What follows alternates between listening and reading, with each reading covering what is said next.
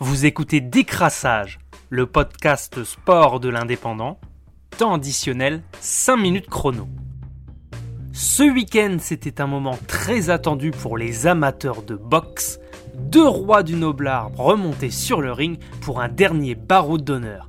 15 ans après son dernier combat contre Kevin McBride, Mike Tyson, 54 ans, est remonté sur le ring pour affronter un autre grand boxeur des années 90, Roy Jones Jr., 51 ans, champion olympique 88 et 4 fois champion du monde pour 4 catégories de poids différents.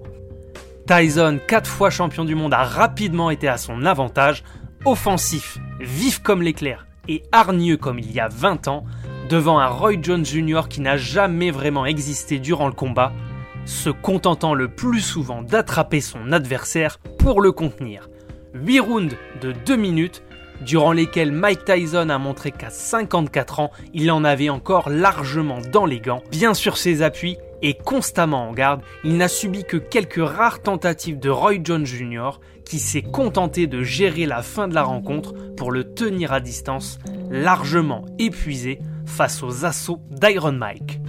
Une soirée se terminant sur un surprenant match nul, alors que Tyson semblait largement vainqueur sur l'ensemble de la rencontre, mais qu'importe, au-delà de la victoire, les deux hommes ont prouvé qu'ils avaient encore beaucoup de cœur et un très bel esprit sportif.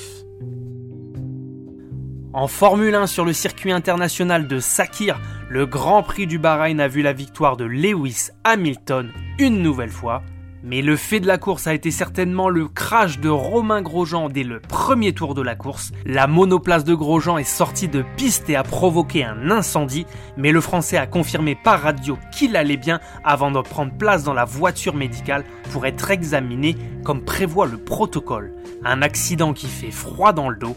Au contact avec une autre monoplace, celle de Grosjean a foncé dans le rail de sécurité dans une explosion spectaculaire pour finir littéralement coupé en deux. Le pilote français s'en sort miraculeusement indemne. Il s'agit d'un véritable miracle. Vendredi 27 novembre à Amy Giral, soit une semaine après sa très belle victoire à Vannes chez le leader, l'USAP a assuré sa deuxième place de Pro D2 en disposant de Aurillac 31 à 6. Une victoire bonifiée avec un succès qui s'est dessiné au cours de la deuxième période. En première, sur un terrain gras et face au vent, les Sankéors étaient brouillons et ont perdu beaucoup de ballons avant de revenir après la pause en étant plus conquérants et plus précis. Réduit à 13 au cours de la deuxième période, Aurillac a fini par plier avec 19 points inscrits, Melvin Jaminet a inscrit ses quatrième et cinquième essais de la saison, devenant ainsi le meilleur marqueur catalan. Une juste récompense pour un joueur qui aligne les performances de premier plan depuis ces dernières semaines. Lors de la prochaine journée, le 4 décembre, les Catalans recevront Soyo Angoulême, modeste avant-dernier de la Pro D2, pour une victoire impérative.